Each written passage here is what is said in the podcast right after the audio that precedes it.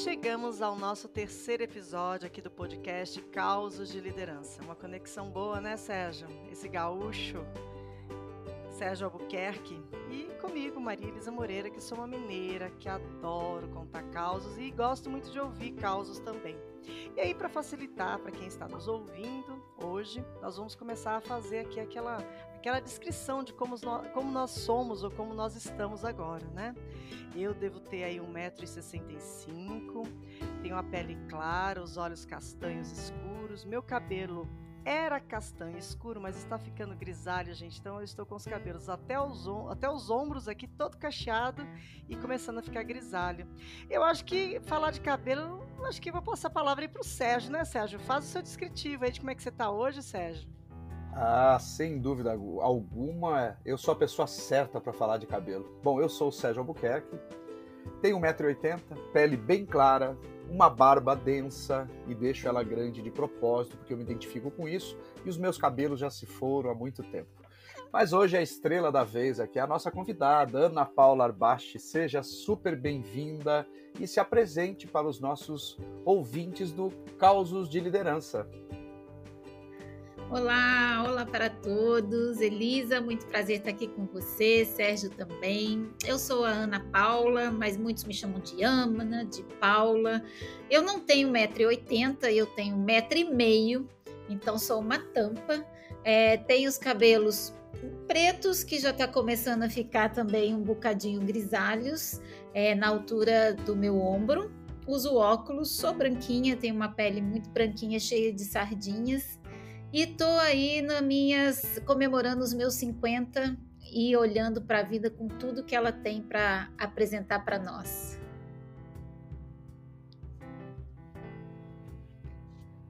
Muito bom. Nossa, eu não sabia que você ia fazer 50 anos, Ana. Você parece muito, muito jovem. Essa, essa sua maneira de olhar para a vida, né? Isso é muito legal, né? Logo, logo eu tô fazendo 50 também e quero olhar assim para a vida de uma maneira renovada, viu, Ana? Muito legal. Que bom que você está aqui com a gente, viu, Ana? Muito. Mas, ó, já estou no 52. É, eu já é passei é mesmo? 50, sim, claro, e estou muito feliz e acho que a vida vai me trazer muita coisa boa. Já realizei muita coisa boa e estou esperando mais, se Deus quiser.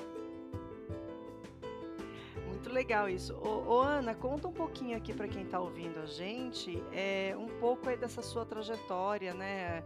Não vou falar a palavra currículo, mas assim, né, o que, que te traz aqui? Assim, a gente fez um convite especial, você super aceitou. E a, a jornada da Ana é uma jornada muito bonita, muito incrível. Então conta pra gente aí um pouco da sua trajetória, Ana, por favor. Então, eu comecei muito cedo, já que a gente está contando causos de liderança, né? Eu comecei a liderar muito cedo. Com 12, 13 anos, eu já liderava projetos sociais dentro de uma escola de freira. Então, aprendi muito cedo a trabalhar em equipe, a ter empatia, me relacionar com as pessoas, ter foco em resultado. Gostava muito disso e gostava muito da área de educação. E sempre quis ser professora. Então, com 17 para 18 anos, eu já estava alfabetizando adultos na zona rural é, já era professora de, de educação pública, trabalhando muito. Isso me ajudou, me ajudou a ter muita disciplina, organização, foco em resultado, saber trabalhar muito com as pessoas. Logo depois fui dar aula na Universidade Pública Federal, fiz mestrado, doutorado. É, no mestrado, trabalhei com, também com a questão de educação de jovens e adultos. No doutorado, com ética nas cotas raciais, com a PUC de São Paulo, com a Alípio Casale. E no pós-doutorado, educação para sustentabilidade. É, de lá para cá, muita coisa mudou. Eu deixei de ser professora né, de, de escola pública fundamental, passei pela universidade pública, onde eu dei aula durante uns 3, 4 anos. Logo depois, eu caí na vida privada fui ter uma ser sócia de uma editora virtual. Fracassamos, levamos o primeiro tombo da história e fica muita dívida para pagar. Depois desse tombo, a gente aprendeu que a gente tinha que fazer diferente. Fui para educação executiva, começamos a trabalhar com muita tecnologia e educação. Fui para o doutorado, depois do doutorado para o pós-doutorado, trabalhei um pouco essas questões da inovação na minha carreira, indo fazer certificações fora no MIT. e depois criamos uma startup de educação. Então eu vejo que a minha trajetória tem uma parte muito forte na área de educação e logo depois muito forte na área do empreendedorismo. No meio do caminho tem três crianças lindas que não são crianças mais, né? Mas três pessoinhas que fazem parte da minha jornada: o Fernando, a Isabela e a Ana Maria e um pessoal bem grandão que eu amo de paixão, que é o meu marido, Fernando Arbacha, há 27 anos. Muito legal, que história linda, né? Muito bacana. Ainda não conheço os seus filhos, estou louca para conhecê-los, mas conheço o Fernando aí, que a gente boa pra caramba. Muito legal. Hum. É verdade. Nossa, e, e, é incrível que você começou muito jovem com liderança, né? Olha que, que bacana.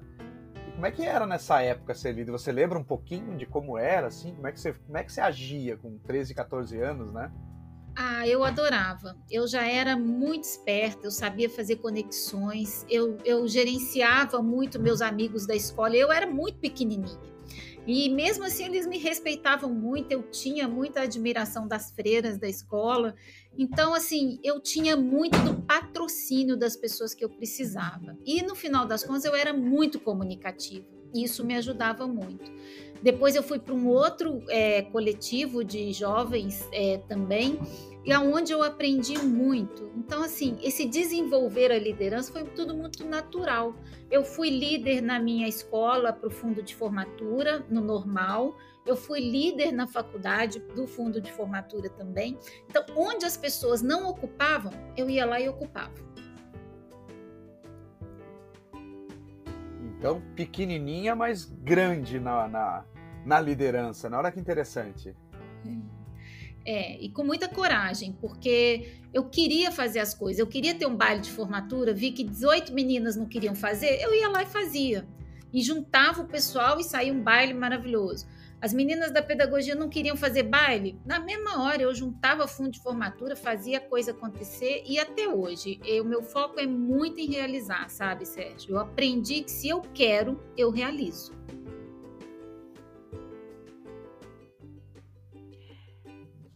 Nessas boas andanças aí da sua vida, Ana, tem alguma, algum caos bom aí para contar pra gente? Como é que tá aí de causos para nós? Você também é mineira, né, Ana? Então você é deve ter muitos causos para contar. A gente tem um bocadinho, né? Um bocadinho de caso para contar, né? Né, mês? É mês. Ah, eu tenho muitos meninos. Nessa, nessa primeira jornada na editora virtual, o empreendedorismo estava nascendo no Brasil, era 2000. Eu e o Fernando começamos como sócios dessa editora virtual e naquela época tinha muita parceria, assim, muita não, mas ainda no momento restrito a gente conseguia fazer parcerias, tinha instituições de fora que vinham para cá. Eu não vou citar o nome de uma, mas era uma que tracionava muito empreendedorismo na época. Eu morava no Rio de Janeiro e eu a gente foi convidado para um almoço em São Paulo porque nesse almoço ia ter uma série de investidores, ia se acelerar muito é, as questões das startups. A gente fazia parte de um, de um cluster de startup da PUC do Rio. E aí nós somos convidados para esse almoço super chique em São Paulo. E eu tinha acabado de ter filho, eu tinha acabado de defender a, a, dissertação de mestrado, e o carioca é muito despojado, é diferente do paulista. A gente, assim, é muito mais. É diferente o modo como a gente se relaciona com a vida no ambiente dos negócios. Eu morei no Rio de Janeiro por 10 anos. E aí eu falei, gente, eu tenho que comprar uma roupa nova. E fui para Ipanema. Eu morava naquela época no Leblon. Falei, vou ter que comprar uma roupa nova. E na minha cabeça eu tinha que parecer uma executiva. Enquanto que quando a gente ia para aceleradora, a gente ia mais despojada, bem carioca mesmo.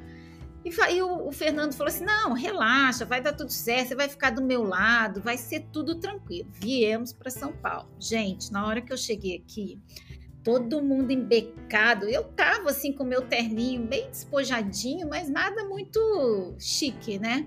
E o povo aqui de bolsão, chiquérrimo, eu falei, caramba, eu acho que eu não me arrumei suficiente. Quando eu vi, as mesas eram com nome marcado. E o Fernando ia para uma mesa lá no fim do mundo. E me botaram do lado do presidente dessa instituição, gente. Então, eu além de, de, ser a primeira vez que eu ia estar num evento nesse sentido, eu tive que almoçar com o presidente da instituição do meu lado e puxar assunto com ele. Mas eu falei: quer saber? Quem está na água vai se molhar. E aí comecei a falar: nossa, que legal, não conheço São Paulo, eu fiz doutorado, estou querendo fazer doutorado aqui. Comecei a puxar assuntos triviais, foi um almoço super tranquilo. Eu falei o que eu sabia, ele foi muito gentil e voltei para o Rio de Janeiro feliz da minha vida. Mas foi engraçado porque tudo que eu não esperava aconteceu. Então acho que essa foi uma história muito interessante imprevistos aí do, do, do, que a gente fala de dress code, né? A gente nunca sabe como, dependendo do, da ocasião, a gente acaba não sabendo nem o que usar e como usar. Ai, meu Deus do céu, são umas, literalmente uma saia justa que você passou, hein, Ana? É.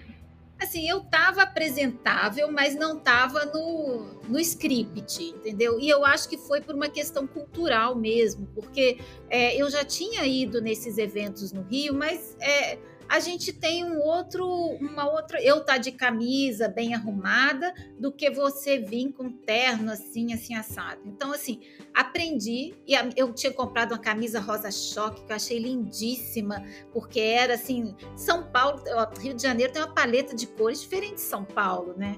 A, meu terno era pretinho, mas a camisa era rosa choque, chiquérrimo. Aí eu falei, quer saber? Já que eu tô na água, vou me molhar. E foi tudo muito tranquilo, né? Bom. Você se, provavelmente você se deu bem pela sua comunicação, pela sua leveza e deu tudo certo, provavelmente.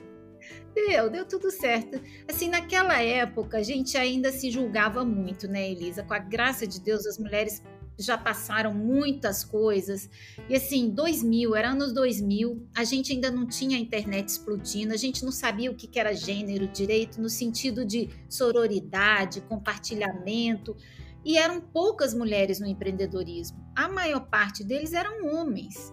Então, assim, eu tinha acabado de chegar num ambiente, eu tinha acabado de sair da universidade pública, aonde eu já tinha uma carreira super consolidada, e cheguei para começar de novo no ambiente do empreendedorismo, aonde era muito masculino. Mas aprendi muita coisa, foi muito bom.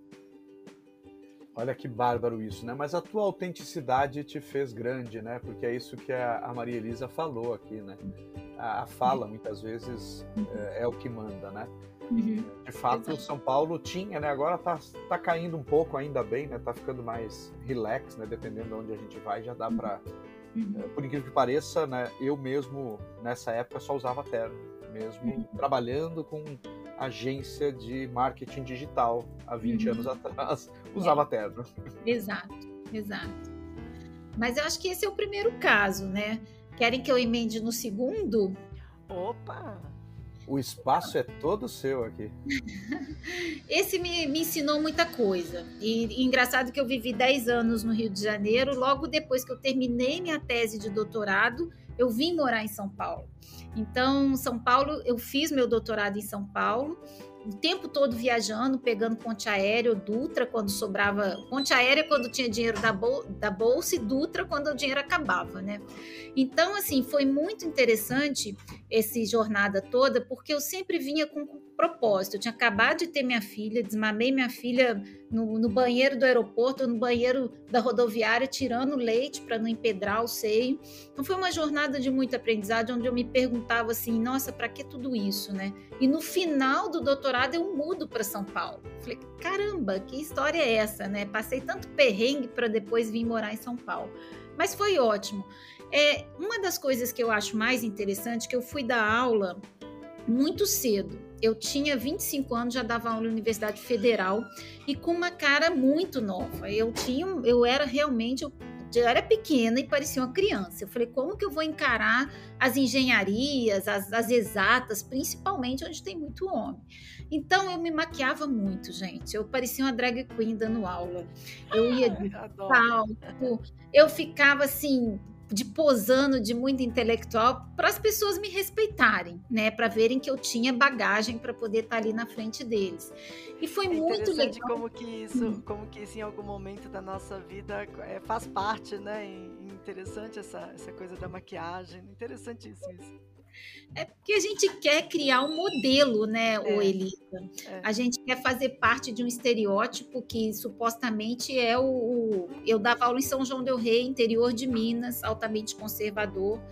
E assim, foi muito bom o primeiro período, porque eu tentava me reafirmar como professora universitária, e no final das contas eu fui, eu entrei no último período de, um, de alguns cursos para poder dar, dar aula, e aí nesse momento eu fui homenageada, fui professora homenageada da turma, é, passando por esses perrengues todos. Mas isso continuou, viu? Porque quando eu fui dar aula na educação executiva, só tinha homem na maior parte da, dos MBAs, os, era, era eu e 11 homens dentro de uma van. Então, eu sentadinha lá atrás, os 11 professores lá na frente, e sempre foi muito assim. E eu sempre chegava muito cedo nas salas de aula.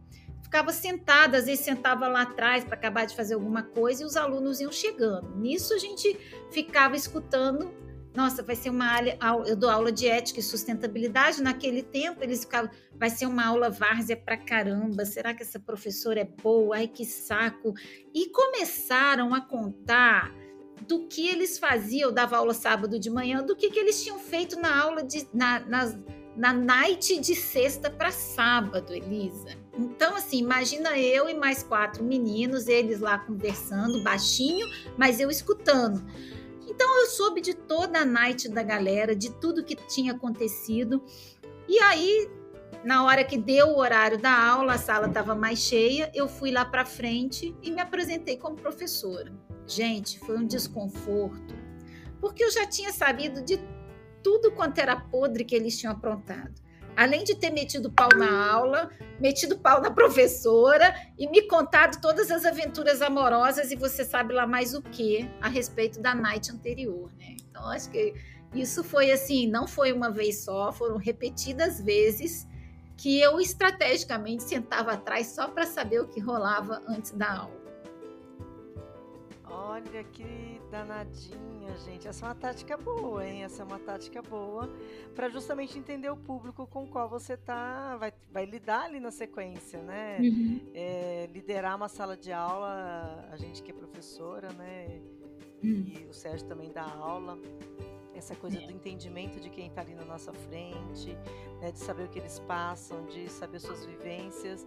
E aí você conseguiu aí de uma maneira muito muito esperta, né, fazer essa estratégia, montar essa estratégia aí para dar conta ali de, de conhecer esse público, né, Ana? É. E assim, quebra um gelo também, porque tem muito dessas coisas, né, da gente é, tá num lugar onde você não tem o contato com as pessoas, né? Assim, um diálogo mais horizontalizado. Então, aprendi muito dessa maneira a usar a meu favor. Naquela época, essa juventude que eu aparentava, é, quando eu não consegui. E tinha outra coisa muito engraçada, porque eu sou pequenininha e a gente, para puxar ou apagar o quadro lá no alto, não alcança. Então, eu sempre elegia o meu assessor de apagador de quadro ou ele puxava a tela para mim, ou ele ia uma mão lá na frente apagar o quadro para mim, e isso virava o must da aula, era uma gozação danada. Então, assim, aprender a fazer do perrengue uma coisa legal, descontraída, eu aprendi desde muito cedo. E esse aluno pelo menos ganhava uma notinha extra aí, ou professora? Nada, ele ganhava a minha simpatia, óbvio. Tem nota extra, que coisa séria, né? Tem que aprender a colaborar, né? que legal, muito bom. Muito bom esses causos, viu? Ainda mais é. vindo de uma mineira também, né?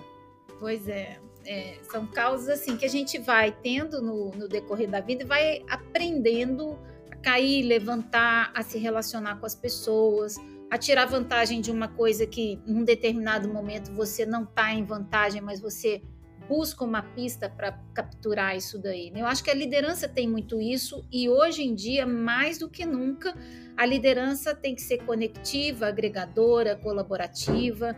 Se a gente passar um perrengue, é o, é o caso de você se conectar a uma pessoa e logo pedir ajuda, sem qualquer tipo de julgamento ou preconceito. Eu acho que passa muito por esse sentido, né? Que legal. É, essa questão que você falou aí tem bastante a ver com um líder bem humilde também, né? Quando você fala em pedir ajuda para alguém, né? Como, uhum. como fica isso para você desde tão nova liderando, né? Como é que era essa questão para você? Então, acho que isso tem a ver com o último caso que eu vou contar. Há um tempo atrás, não muito longe, há um tempo atrás, não muito longe, é, eu me queriam me tirar da minha própria empresa. A gente tinha alguns sócios e num determinado momento é, era eu e meu marido, sócios majoritários, mas entraram alguns sócios. E num determinado momento começou-se a falar que o casal não podia estar junto dentro da, da empresa. E aí o movimento foi intenso para que eu saísse e fosse fazer uma outro tipo de carreira, porque isso não ia agregar valor para o nosso negócio. Só que eu e o Fernando, a gente nunca teve esse tipo de, de, de, de pensamento de eu sair da empresa. Mas é, eu vou falar bem light, né? Mas acharam que isso seria bom para o negócio. Nesse meio do caminho, a minha carreira, eu sempre tive uma carreira paralela, o, o Sérgio. Eu sempre cuidei muito bem da minha carreira, tanto é que eu cheguei até o pós-doutorado, dando aula em grandes universidades, temos muita parceria, então eu cuidei muito bem da minha carreira. Isso foi uma coisa que eu consegui fazer, independente de onde eu estivesse trabalhando. Então, sempre fiz parte de equipes de boa performance, tive muitos, foi muito leal aos meus líderes, então consegui ser uma pessoa muito requisitada no mercado. E nessa época, eu já estava com o Hub Mulher, que é o coletivo que eu fundei, e a gente aprendeu muito a sororizar. Eu tive duas pessoas maravilhosas, foi até num conar, em que uma dessas pessoas estava comigo e eu contei o que estava acontecendo comigo dentro da empresa e ela me levou para uma outra CEO de uma grande empresa e eu tive 15 minutos de mentoria bust aquelas que você fala assim, matou e foi essa que eu precisava escutar. E ela virou para mim e falou assim: é sua empresa, você não vai sair, os incomodados que se retirem. E foi assim que aconteceu. Em poucos meses eu e o Fernando retornamos com as ações, um ano depois eu me tornei CEO da empresa. Então, assim, qual que é o engraçado dessa história? O engraçado é que o mundo é um quarteirão. Ele muda, ele gira. Aquilo que a gente faz Lá na frente vai aparecer, lá na frente vai ter um retorno. E o engraçado é que do nada, e você falou de ser humilde, né? Do nada eu contei para uma amiga minha do Hub, que foi muito empática, que pensou essa outra CEO. A gente estava dentro de uma sala de palestrantes de um dos maiores eventos da América Latina de RH. Ela estava aqui do meu lado, foi puxar ela e ela me dá aquela aquela opinião certeira dali para frente tudo mudou. E isso tem a ver com líder humilde. Eu de expor a minha fraqueza e ela de gentilmente conversar comigo.